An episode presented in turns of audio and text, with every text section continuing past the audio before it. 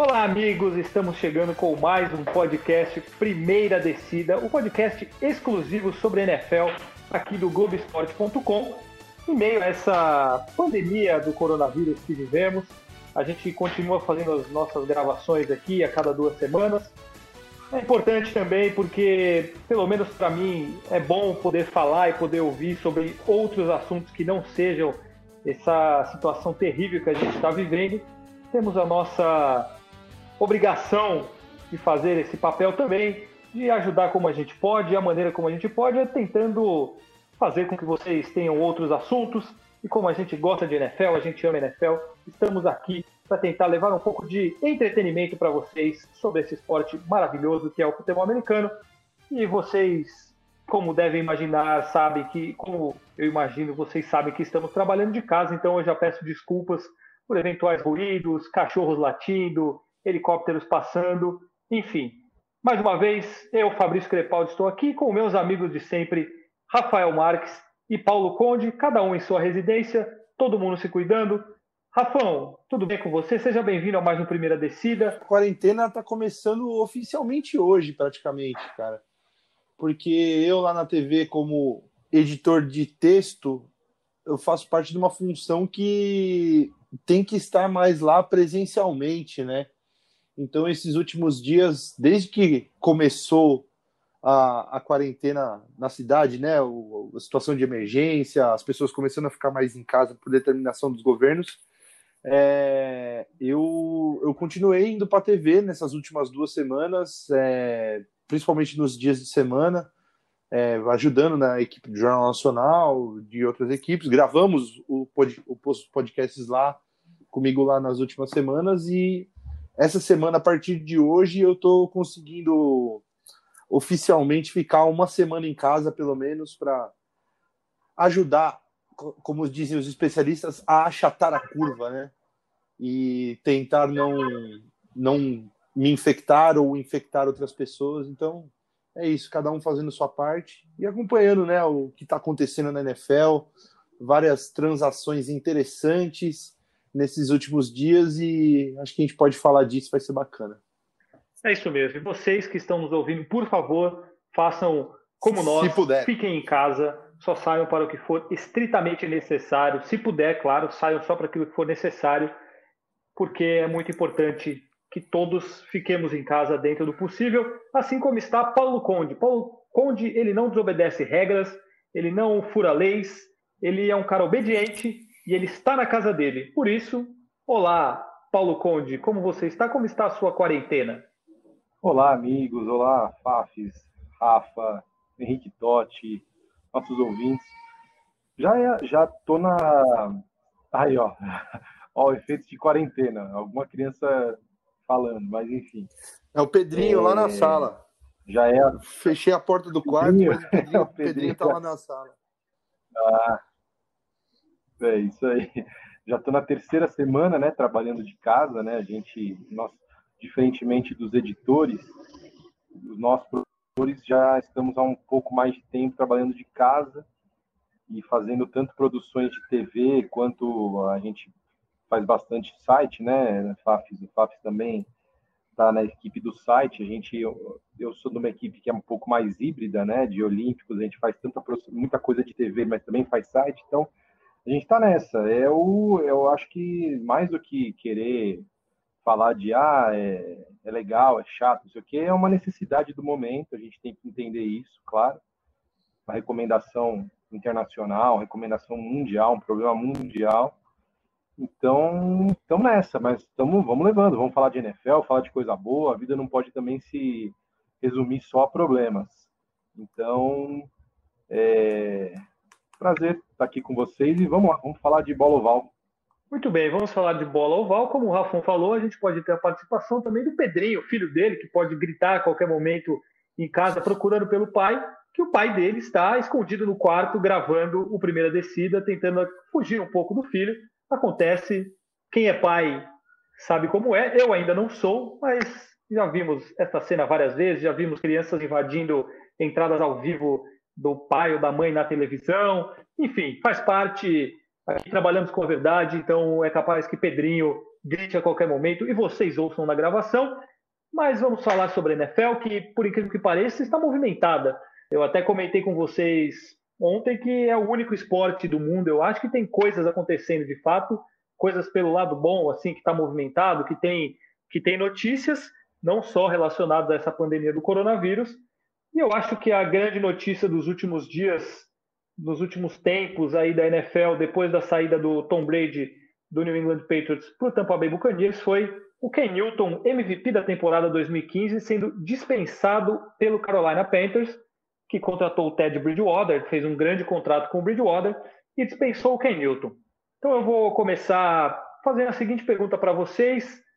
Rafão, hoje, você acha que valeria um time apostar no Ken Newton? Eu vou daqui a pouco passar quais são aqueles que eu acho que ele poderia ter espaço mas você acha que hoje vale a pena apostar no Ken Newton ainda? Olha, eu estou muito curioso primeiro para saber qual a, a, grande lista que você tem de times que podem apostar no Ken Newton, que eu acho que se você for pegar ali do se você for olhar time por time, cara, pensando no que nos times que no quem os times vão escolher no draft, acho que o mercado do Ken Newton é apertadíssimo.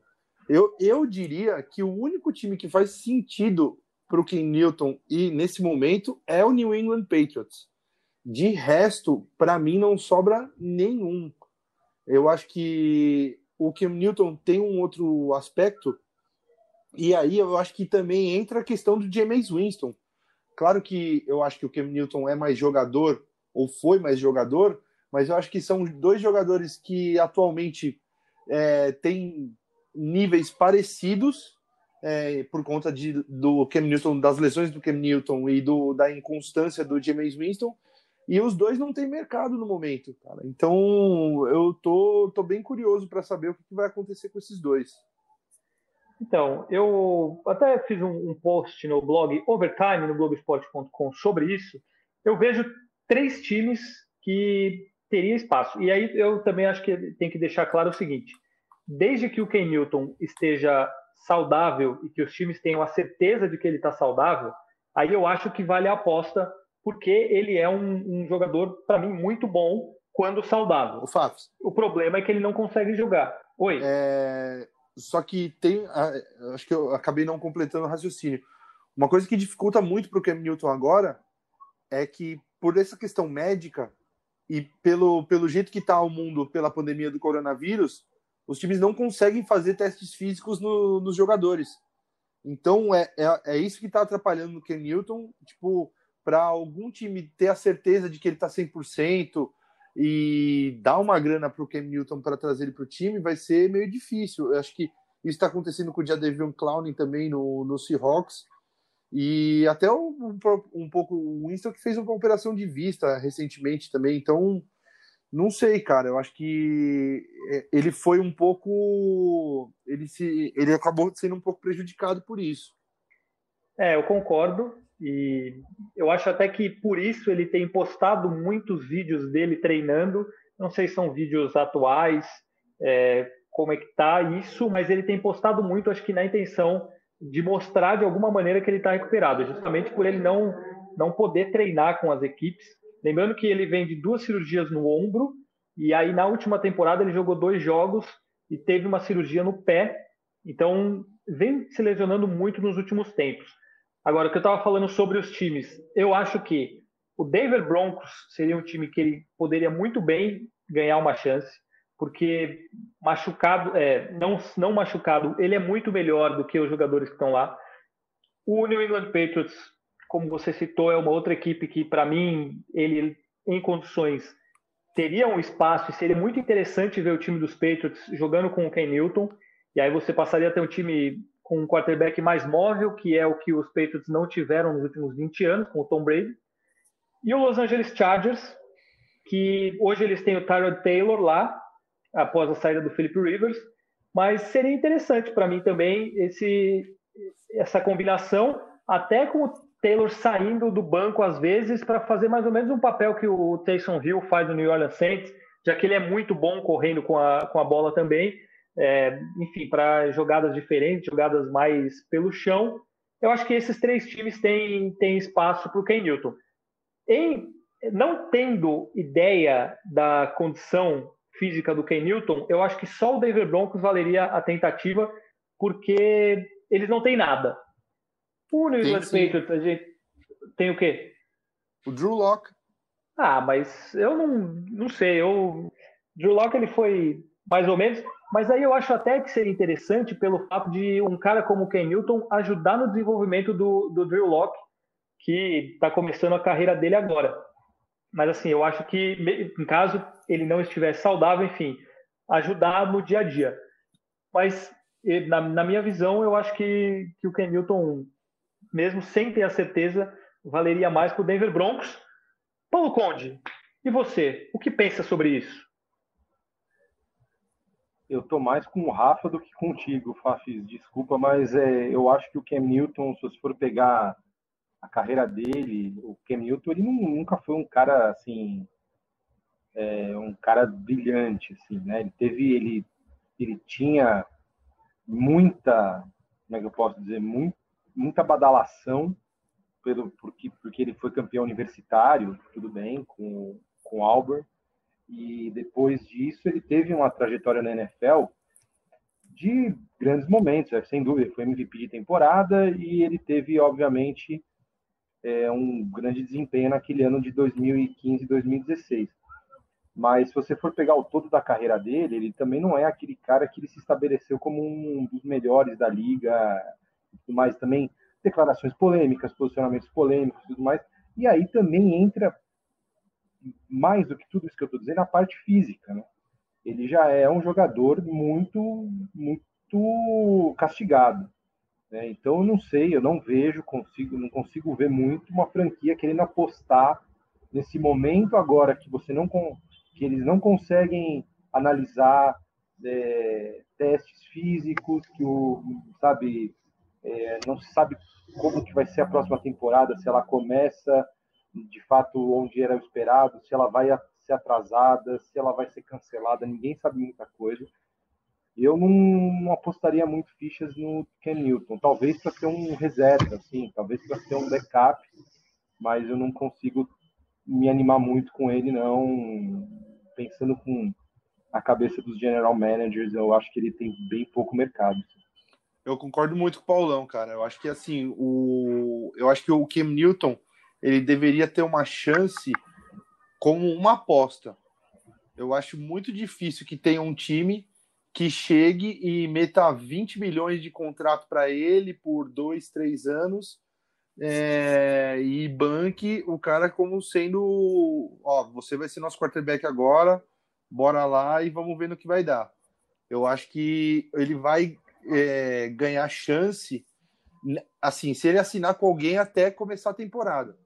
Eu acho que uma, uma possibilidade que ele poderia ter é, tipo, dar uma esperadinha você quer voltar? Beleza. Eu vou, eu não vou, vou ver o que vai chegar de, de proposta, tal, vou analisar. Mas se ele ficar na dele, tranquilo, até começar a temporada, é, a NFL é uma liga que acontece muitas lesões, né? Então, infelizmente. É, e a chance de, de abrir uma vaga interessante em algum time, por exemplo, a situação que aconteceu com os Steelers no ano passado, Imagina se o Cam Newton tá ali livre, é, voando, esperando para voltar e o Big Ben machuca, ele tem a chance de ir para um, um Steelers, por exemplo. Então, eu acho que pode ser uma possibilidade interessante para ele esperar, se não tiver nenhuma proposta que seja muito tentadora para ele, para ele de repente ter uma chance já com a temporada em andamento. É, eu acho Rafael, eu acho, vou só interromper, eu acho que essa é a, é a única possibilidade dele. Ele contar com um pouco do acaso é, e aí conseguir um, uma brechinha em alguma equipe. É, é, é como eu vejo, é como eu via mais ou menos na época do Michael Vick, é, jogadores que precisam de alguma coisa acontecer e ganhar uma chance, de repente ele está num bom momento físico, aí ele consegue. Desculpa te interromper, Fábio, só queria fazer esse adendo, porque eu concordo que é, depende um pouco do sobrenatural de Almeida aí para ele conseguir uma boa vaga. Não, eu acho que eu acho que a gente concorda numa coisa que é o seguinte: ele não tem que estar com uma cabeça de ganhar os 20 milhões de dólares por temporada que ele estava programado para ganhar no, no Carolina. Eu acho que ele tem que, que ter, a, o, ter na cabeça dele que ele é uma ele tem que provar. Então, eu estou partindo do princípio que ele, que uma, uma franquia acertaria com ele por um salário bem menor, por um, um contrato mais curto, para ele realmente provar que ele está que ele tá recuperado. Nisso eu acho que vale a aposta. Agora, apostar, é, colocar ali 60 milhões de dólares por três anos, 70 milhões de dólares por quatro anos, eu já acho que não vale a pena também. A minha, o meu pensamento, que acho que todo mundo concorda, é que valeria a aposta sendo uma aposta mesmo, assim, um jogador ganhando um salário baixo, baixo, enfim, nos termos da NFL, claro, e vamos ver se ele está tá recuperado ou não. Agora, você, por exemplo, ele teve uma temporada em 2015, quando ele foi MVP, de 15 vitórias e uma derrota. Vocês acham que é impossível. 35 touchdowns e 10 interceptações. Né? Isso. Vocês acham que é impossível ele, ele conseguir. Não, não, acho que nem esse nível de 2015, porque isso foi pô, uma, uma atuação fantástica. Mas, assim, um nível parecido com isso, vocês acham que ele não tem mais condição? Ah, eu torço para que sim, né? Porque ele é um jogador interessante, ele é um, jogador, ele é um dos, dos que teve mais reconhecimento, que foi um dos melhores quarterbacks dos últimos tempos. Ali, entre os. Sempre se manteve ali quando ele teve boas temporadas, entre os 10 melhores quarterbacks da liga. Se ele retomar o nível de 2008 aqui, tô com as as estatísticas de carreira dele abertas aqui, na temporada 2018-2019, ele, ele teve 67% de, de passes completos, 67,9%, 68%. Foi a melhor marca da carreira dele, com 24 touchdowns e 13 interceptações. Foi uma temporada de média para boa. E, e acho que seria, se ele conseguisse chegar nesse nível, acho que o time que conseguisse trazer ele, seria teria feito uma barganha aí. É, eu, eu concordo. Eu acho que ele tem potencial para isso, por isso que eu falei que para mim valeria uma aposta de um time como o Denver Broncos, por exemplo, que, por exemplo, você pegar todos os quarterbacks que passaram no Denver Broncos desde o Peyton Manning, é, só tem coisa ruim, né? Que é Paxton Lynch, Brock Osweiler, é, Trevor, Trevor, Trevor Simeon, é, agora o Drew Locke está começando agora. Teve mais um que jogou ano passado, que eu não lembro o nome. O Joe Flacco, que nem se fala nos últimos tempos. Brandon Allen. Isso, esse mesmo. É, o Para mim, o Ken Newton, indiscutivelmente, é muito melhor que ele. Então, que eles todos. Então, principalmente para o Denver Broncos, eu acho que, que valeria essa tentativa. O Paulo Conde, tem uma outra questão. Eu também citei isso como uma possibilidade e não é uma coisa da minha cabeça, eu vi gente falando sobre isso nos Estados Unidos também, de times como o Miami Dolphins ou o Cincinnati Bengals pegarem o Ken Newton para ajudarem, para ele talvez ser importante dentro de campo, mas para eles, para ele ajudar no desenvolvimento do quarterback que eles vão pegar no draft, que provavelmente serão o Burrow ou Tavo Gailoa, Tavo, Tua Tavo Gailoa. É, você acha, Paulo Conde, que isso é uma coisa válida, desde que o Ken Newton esteja é, preparado e aceite isso? Ou você acha que é, vale mais para essas franquias investirem esse dinheiro ali, seus, sei lá, 8, 10 milhões de dólares, em outra, em outra função? É, eu acho um, um pitaco meu, a gente está falando muito assim, ah, de ele se, de repente se sujeitar, entre aspas, a ganhar menos, tal. O Kenilton é um cara de personalidade muito forte, né? É um, ele é um, um é isso, ele sempre foi paparicado, ele sempre foi tido como, nossa, a bola da vez. Isso na faculdade, isso quando ele entrou na NFL como draft número um e tudo mais. E a carreira dele, mesmo ele não tendo grandes resultados no Carolina, a gente tem uma, uma grande temporada dele, assim, as outras temporadas foram boas, mas não foram exuberantes. Então, assim, eu não sei se ele é o tipo de cara que assumiria esse papel, de falar assim, não, eu vou ajudar a é, preparar um, grande nome futuro. Eu não, não consigo vê-lo muito assim. Seria uma surpresa.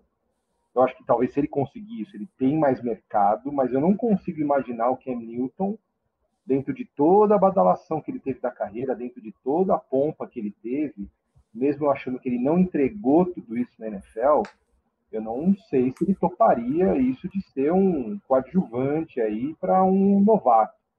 Esse é meu maior ponto.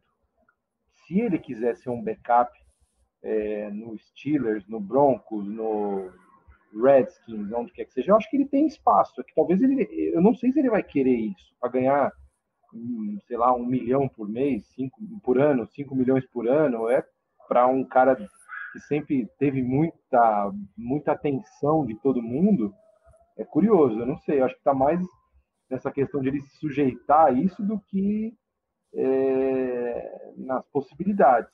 Ele, baixando o patamar dele, baixando a pedida dele, ele vai ter mais chance. Eu não sei se ele está pronto para isso. Paulão, sabe quanto o Cam Newton já ganhou de dinheiro só com contratos na carreira? Em oito. deve ser. Em oito temporadas, 104 milhões, 690 mil. Eu acho que é que esses caras é, é, é, bem do jeito que você falou. Não, não dá para saber o que, que, se passa na cabeça deles, tem ego tal. Mas claramente o cara não precisa de dinheiro, né? Não, dinheiro, eu acho que dinheiro não, né, Rafa? Eu acho que a questão é, é ele porque se você for ver, ele ainda é jovem, ele tem 30 anos, ele não é um cara assim, ah, nossa, ele já está mais. Mais do que a idade, é a capacidade dele de resistir à pancada. É, ele, e muito do jogo dele é baseado nisso, no dinamismo, né? Ele fugir de, de tackle, ele ser um cara que corre com a bola. A partir do momento que ele já não consegue mais fazer isso, ele não tem muita razão de ser. Você tem talvez outros quarterbacks que custem menos na liga e que tenham talvez um passe similar, similar ou melhor do que o dele. Então envolve acho que tudo isso um pouco. Eu acho que dinheiro ele não precisa, ele deve estar bem rico para o resto da vida, mas é a questão de ego conta muito, eu acho. Né? Só corrigir, eu vi errado aqui, não são 104 milhões, são 121. É. Tadinho. Né? Tadinho. Tá mal, Esses 17 milhões de dólares aí podem fazer um pouquinho de diferença, né?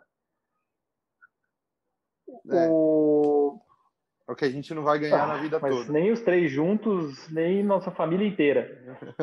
é... Podemos. Tem, temos mais algo para falar de Ken Newton ou podemos seguir para o próximo assunto, que até tem a ver com esse, esse fim de discussão? Tem mais alguma coisa ou não? Podemos seguir. Bora, segue o jogo. Então, vamos falar sobre Todd Gurley. Todd Gurley que teve uma temporada retrasada fantástica, incrível, maravilhosa, assinou um contrato gigantesco com os Los Angeles Rams. Uma temporada depois, o que aconteceu? Foi dispensado e assinou com o Atlanta Falcons. Por que, que eu disse que tem a ver com a questão do Ken Newton? Porque ele assinou por singelos 6 milhões de dólares, um contrato de apenas um ano, 7 milhões e meio total com bônus, só que ele ainda ganha um dinheiro do Los Angeles Rams vai ganhar cerca de 11 a 12 milhões de dólares na temporada. É um caso que talvez seja um pouco parecido nessa questão financeira, porque é um jogador que ganhou muito dinheiro com o contrato que ele fez, então ele passou a não pensar tanto no dinheiro nessa temporada, fez um contrato só de um ano para jogar num time muito bom, ofensivamente principalmente, que é o Atlanta Falcons.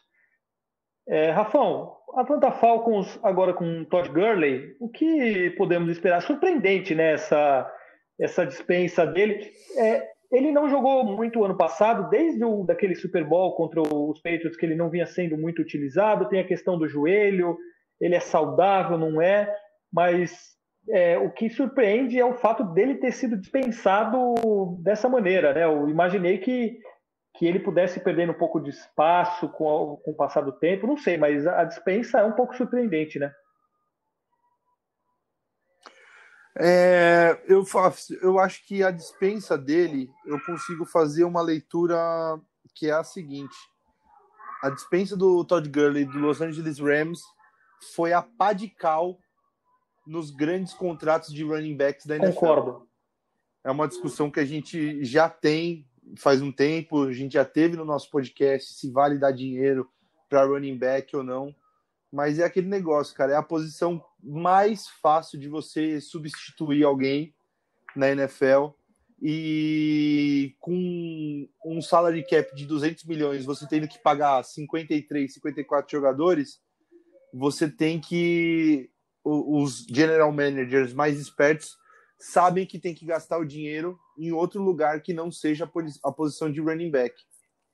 Dito isso, eu torço para que ele para que ele dê certo em Atlanta, porque acho que é um time que estava precisando de um running back decente e tá para mim tá com muita cara de que vai ser aquele que eu falo que a, e a gente fala, né, que Atlanta é ano sim, ano não.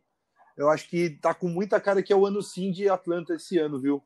De não não quero cravar que vai para Super Bowl essas coisas, mas vai estar tá montando um time forte, além do Todd Gurley, trouxe também o Donta, o Donta Fowler do Rams também, que, que umas temporadas atrás foi um dos melhores defensive ends da liga.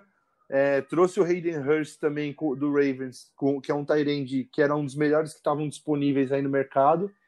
Então o Atlanta tá montando aquele timinho decente, que vai chegar ali, vai incomodar, vai beliscar uma vaga de playoffs e se bobear pode ir até mais longe. Então, para corroborar o seu avaliação, Rafão, eu vou passar um dado muito interessante sobre os Falcons, que é o seguinte: pela primeira vez na história da era do Super Bowl, né, desde 1967, um time tem 10 jogadores de primeira escolha, de primeira rodada de draft na, no ataque. Ou seja, o ataque titular do, do Atlanta Falcons, todo ele foi selecionado na primeira rodada do draft. Não é uma garantia de sucesso? Não, mas é um número tão difícil de se acontecer que é a primeira vez que isso acontece desde o início da era do Super Bowl. E são jogadores muito bons. Pô, se você pegar um ataque com Matt Ryan, Todd Gurley agora, Julio Jones e Calvin Ridley, que são dois espetaculares recebedores, principalmente o Julio Jones, e o Hayden Hurst, que é um ótimo tight end, você tem um talvez um dos melhores ataques da liga aí. Então, essa chegada do Todd Gurley também é um pouco do caso do Ken Newton. E, estando em condições físicas boas, estando saudável, é um time para ficar de olho e para esse ataque ser muito temido. Você concorda com isso, meu caro Paulo Conde? Eu, eu acho que sim mas esse time é tão imprevisível que não dá para a gente ter nenhuma garantia de nada. Mas eu queria voltar na questão dos, dos running backs. Eu lembro de quando era, pô, comecei a ver NFL, eu lembro que os grandes nomes, a liga passava muito menos, assim, anos 90. Digo, a liga passava. O jogo, o jogo de passe, o jogo aéreo era muito men menos, né? É, como é que eu falo? Solicitado do que é hoje, né? O, o jogo, o jogo de corrida era muito prevalecente na liga. E isso mostra, essa, essa, essa situação que vocês estão falando, mostra como mudou até a característica da própria NFL. Os grandes nomes da NFL nos anos 90 eram, eram running backs. Eu lembro do é, Emmitt Smith, do Dallas Cowboys, é, Barry Sanders e tudo mais. Esses caras eram praticamente deuses, né? Até nos anos 2000, Ladanian Tomlinson, tudo mais. E você vê por exemplo, quantos grandes nomes que você vê o cara indo bem numa temporada e depois ele é dispensado sumariamente, assim. E não que o cara tenha tido uma queda tão grande de rendimento, mas é porque a equipe não é isso, não, não vale a pena mantê-lo. O cara deu muito dinheiro, ele pode substituí-lo. A gente vê Le'Veon Bell saiu dos Steelers e os Steelers deram bem depois com o James Conner. A gente tem Frank Gore, que ficou um tempão no 49ers, mas depois o 49ers né, tirou ele do time assim sem muito muito drama e tudo mais. Então isso é legal que assim legal, né? É interessante que mudou uma premissa da liga, né? E o Todd Gurley se enquadra bem nisso aí, né? E a vida útil do running back é muito menor do que a de um quarterback também. Então esses caras eles têm uma lesão, isso aí já danifica todo o prospecto em relação a ele. E agora em relação ao Todd Gurley, não resta dúvida que ele é um baita do running back. Ele é um super talento, ele é ótimo, mas ele tem uma lesão grave, sim, ele tem uma lesão crônica ali de joelho, não se sabe o quanto que isso pode prejudicá-lo no correr aí de duas, três temporadas, mas se ele estiver bem, se ele tiver com, se ele conseguir fazer uma boa recuperação, o time não abusar do jogo em cima dele, como era o caso dos Rams, ele corria muito com a bola nos Rams. Assim. Isso também vai, lógico, castigando o corpo dele até o momento que o running back não tem mais aquele, aquele mesmo desempenho que ele tinha. Então vai ser interessante, mas é o time dos Falcons ele é tão maluco que a gente nessa última temporada mesmo a gente achou que era um time para chegar em playoff sem dúvida e não entregou nada, muito longe disso. Mas concordo com vocês, é um time interessante. Matt Ryan, é, Gurley, outros, outras boas peças ofensivas é interessante de ver, ver o que, que dá. Ó, só para completar com um, um, dado que eu, que eu tinha visto aqui num post e acabei esquecendo de comentar.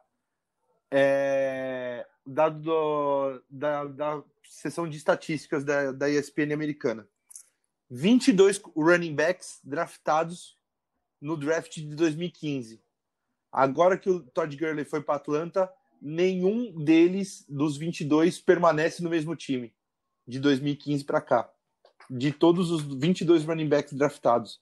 Para dar a, a, a, leitura perfeita do que é a posição de running back. Não, e acho que um, um caso que exemplifica bem essa questão dos contratos é do Melvin Gordon, né? Que ano passado ele fez um escândalo todo porque ele queria ganhar 11, 12 milhões de dólares por temporada lá no Los Angeles Chargers, ficou sem jogar, sem treinar, voltou no meio da temporada e agora ele assinou com o Denver Broncos por 8 milhões de dólares por temporada, dois anos, 16 milhões de dólares.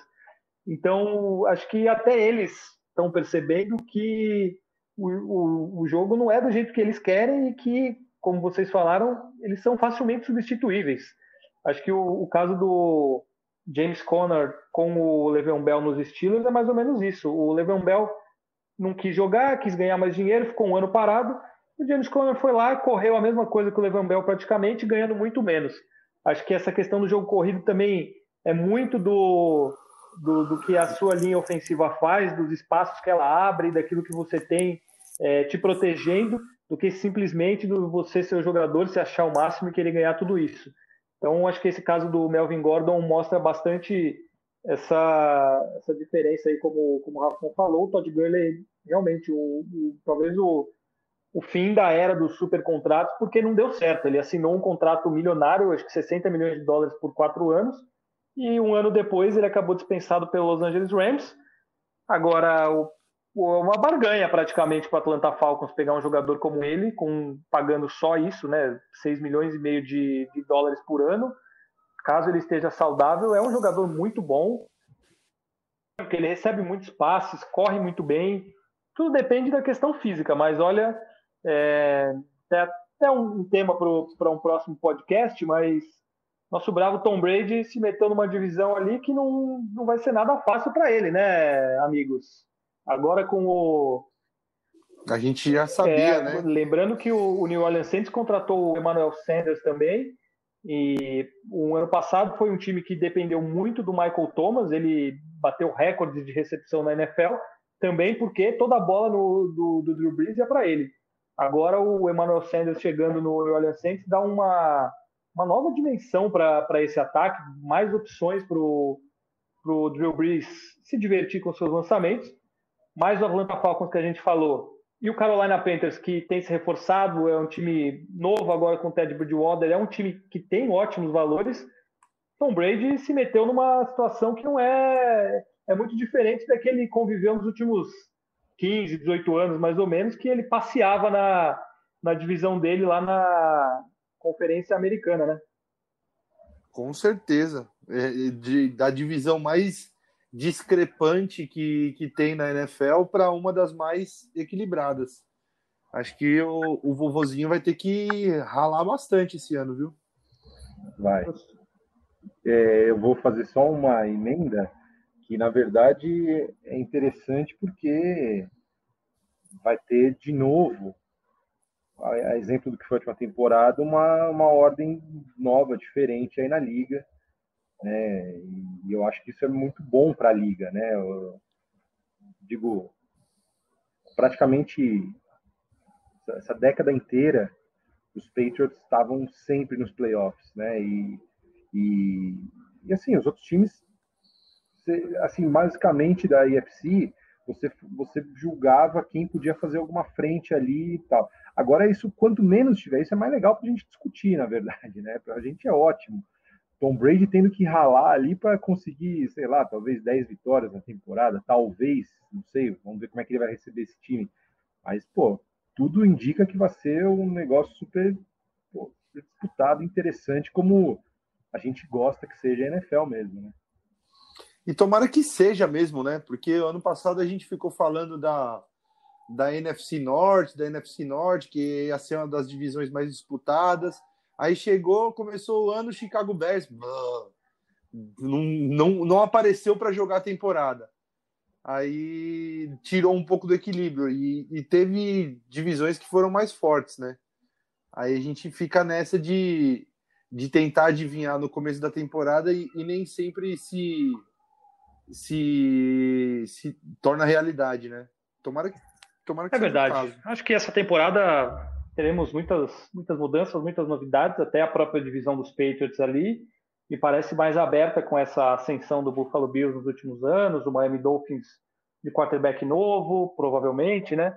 Acho que, que teremos uma temporada, caso ela aconteça, né? A gente espera que sim, ainda está muito longe, é só em setembro que começa, mas tem todo o período de preparação, é, training camp, enfim, tem aquele training camp. tem o draft ainda que é Isso, é, o draft está confirmado. Inclusive a NFL tem, tem sofrido críticas por manter o draft, mas Final de abril vai ter o draft, por enquanto ele está confirmado. Então vamos torcer para que tudo corra normalmente, a gente consiga ter a temporada da NFL, como todos os anos, começando em setembro. Amigos, vocês têm mais algo a dizer? Vocês têm algo mais a acrescentar? Ou eu posso dar o meu tradicional tchau para vocês? Ah, bora nessa, né? Vamos curtir aquela quarentena tranquilão. Já demos o recado. Se tiver coisas mais importantes, a gente volta, né? Daqui 15 dias, como você Muito bem. Dizer. Paulo Conde, você tem algo a acrescentar ou não? Não, acho que demos nosso recado. Nosso ouvinte está bem informado. E aí voltaremos em breve, se Deus quiser, com mais notícias boas e notícias boas também da nossa sociedade. Esperamos assim que em breve vençamos essa dura batalha aí com o vírus. Ah, amigos, espera aí, só um pouquinho. Vocês dois, torcedores do Pittsburgh Steelers, gostaram de Eric, de Eric Muito. como novo Tyrande? Acho que foi uma das contratações mais mais é, pouco faladas das, entre as boas. Sim, senhor, eu gostei muito, acho ele um ótimo jogador, talvez seja o melhor Tyrande desde Riff Miller, que era um jogador importantíssimo nas pretensões do Pittsburgh Steelers e era muito utilizado pelo Big Ben é, nas jogadas, nas jogadas de passe, acho que o Eric Ebron tem tudo para, não sei se repetir o sucesso do Rick Miller, mas ele tem potencial para ser um ótimo tight em Pittsburgh. E você, Paulo Conde, o que acha? Não, também acho. Acho que ele é um ótimo jogador e, e o Pittsburgh se ressentia, né, depois de vários anos com o Rick Miller, que era muito produtivo, tanto nos bloqueios quanto em na recepção de passes é, fazia tempo que a gente não tinha um bom, né? Assim, acho que o Vance McDonald ele é um cara bem estilo estilo do Steelers mesmo, perdão o trocadilho, assim, um cara aguerrido e tudo mais. Mas, por exemplo, o Jesse James era um cara que eu não via ali, né, vibração, energia nenhuma e tudo mais. Então, acho que podemos ter boas novas aí com a chegada do, do Ibra. Então, é, eu fiquei feliz, fiquei, fiquei animado. Estou animado com os Steelers. Acho que se a gente mantiver a saúde do nosso principal jogador, né? Se o Big Ben, nosso camisa 7, estiver bem, a gente pode fazer uma bela temporada. Eu também assim. estou animado. animado. Também estou, acho que Boa. tem uma defesa forte, um ataque agora reforçado, tem boas opções. Vamos ver, vamos ver o que, que teremos pela frente. Paulo Conde, fica aqui o meu agradecimento, como sempre, o meu abraço, é sempre um prazer falar com você. É, uma última dúvida, dúvida com você, Paulo. A gente tem visto muitos desafios nas redes sociais, é, de tudo, né? Hoje se desafia de tudo. Eu queria saber se você tem participado de algum desafio, se você tem sido desafiado pelos amigos, ou se você não participa desse tipo de comoção nas redes sociais? Ah, eu vou dizer que eu sou meio.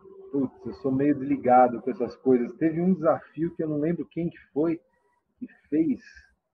Ah, foi o Eduardo Rodrigues, nosso, nosso colega aí, nosso amigo de, de TV Globo, de Globoesporte.com, que era uma coisa de botar os estádios, colocar ah, qual estádio mais legal que você esteve e tudo mais. E aí eu coloquei um que eu, que eu, que eu estive, foi na, na Coreia do Sul, numa cobertura, e na verdade foi mais porque eu tinha a foto fácil no celular do que do que tivesse sido uma coisa muito marcante. Mas eu não sou muito ligado nisso, mas eu tô vendo que tá rolando a rodo aí. Mas eu não, eu não sou de participar muito. Você e o Rafão são? Se vocês forem, eu queria ouvir relatos de vocês sobre essas. Não, eu não sou. Fui desafiado umas duas ou três vezes para postar é, jogadores que marcaram, foto não sei onde. Eu simplesmente ignorei todas porque eu sou contra, não tenho, quer dizer, não tenho nada contra quem quiser que faça, mas eu não, não, não gosto, não, não participo. Você, Rafão, tem participado ou você está no nosso time de, de não participar dos desafios? Cara, uh, meu cunhado, namorado da minha irmã mais nova, me fez aquele desafio do papel higiênico e me desafiou. Só que eu meio que dei uma ignorada nele. Foi sem querer. Ele me cobrou no, no almoço de família no fim de semana. Ele falou, pô, te mandei um negócio lá, você nem respondeu tal. Mas acabei não fazendo. O que eu tô fazendo com um grupo de amigos é um desafio saudável. É, tipo, tem um, um desafio que é você faz exercícios ao som de uma música, que é uma música do Moby, que chama. O refrão da música é Bring Sally Up. E aí você, você tem que fazer exercícios, por exemplo, tem que fazer flexões, flexões no ritmo da música. E aí você tem que aguentar mais tempo. E aí eu e um grupo de amigos a gente fica lá, ah, fiz hoje e deu não sei quanto tempo, não, não sei, não deu, não sei, deu não sei quanto tempo. E aí a gente vai se cobrando para cada um fazer pelo menos um, um pouquinho de exercício Muito bem. ao dia. Rafão aproveitando os desafios para cuidar da saúde. É isso aí. Último assunto aleatório antes da gente terminar. Rafão, eu sei que você acompanha mais do que Paulo Conde. Quem vai sair hoje? Prior ou Manu? Cara, tá muito difícil, velho. É, eu tenho uma relação de, de gostar e, no, e, desgostar do Prior, que eu acho que ele, ele, na maioria das vezes, é uma pessoa insuportável. Ele, ele não ouve as pessoas, ele grita, ele é mimado mas os picos dele no Big Brother também foram espetaculares. Ele ganhando prova do líder, se jogando na piscina. Ele que foi que tirou o Pyong, que era o maior pé no saco de todos do Big Brother. Mas eu gosto da Manu também, cara. Eu acho que todos tinham que ter se unido para tirar a outra lá que não fede nem cheira a Mari. Mas para não ficar em cima do muro, eu acho que depois do jogo da discórdia, o, o Prior cavou sua cova ali e a, com as atitudes dele nos últimos dias, eu acho que o Prior vocês vai vazar. saberão já, né, quando vocês ouvirem o primeira descida, acho que vocês já saberão qual foi o resultado, mas fica aqui o nosso palpite, o meu vai ser por último. Paulo Conde, quem sai? Olha, eu vou te dizer que eu, eu acompanho zero Big Brother, mas é, para não ser o chato, eu acho que vai sair Olha, a Manu. Quer dizer, nem sei. Paulo Conde, você é um dos poucos no mundo que não acompanha o Big Brother, porque o programa se tornou a única diversão dos brasileiros neste momento de quarentena generalizada, é, mas você está de parabéns por se manter coerente com as suas convicções. Eu vou deixar o meu palpite. Eu também. Eu admiro. Eu, eu admiro o Paulão também. É isso aí. Não é o Maria vai com as outras. Você tem um fã aqui, cara. Eu, não, eu nem sei direito. Enfim, eu, eu torço muito para que saia a Manu, pois eu acho ela uma pessoa arrogante, entre outras coisas. É, o Prior tem seus defeitos, mas neste caso eu fico mais com o Prior, torço para que ele permaneça e que saia Manu. Mas chega de falar sobre assuntos que não tem nada a ver com a primeira descida. Paulo Conde, um abraço a você, obrigado pela sua participação. Até a próxima. Amigos, grande abraço para vocês. Continuem aí se cuidando, protegidos com a família. Vamos vencer isso, mas tem, precisamos, precisamos ter paciência. Enquanto isso, a gente vai falando de NFL e vendo Big Brother, vendo filme, lendo, trabalhando também. E vamos que vamos. Grande abraço. É isso aí. Saudade, Saudade, de você também, meu amigo. Rafão, também fica aqui o meu abraço a você. o meu desejo para que você se cuide. Você agora ficará uma semana em casa. Cuide da família, se cuide e até o próximo Primeira Descida. Saudade dos amigos. Obrigado a vocês que ouviram mais essa edição do podcast Primeira Descida. Lembrando a vocês que agora fazemos o nosso podcast de duas em duas semanas ou quinzenalmente, como o Rafão gosta que eu fale. É, caso aconteça alguma coisa muito importante, a gente faz uma edição extra no meio, mas estaremos sempre aqui com Primeira Descida, como eu disse no começo, também para tentar dar um pouco de entretenimento informação diferente para vocês nesse período tão complicado que a gente vive no mundo. Obrigado mais uma vez, permaneçam em casa, cuidem-se, não é apenas uma gripezinha, é uma doença muito séria, então é muito importante que todos sigam as orientações do Ministério da Saúde. Um abraço a vocês, amigos, e até o próximo Primeira Descida.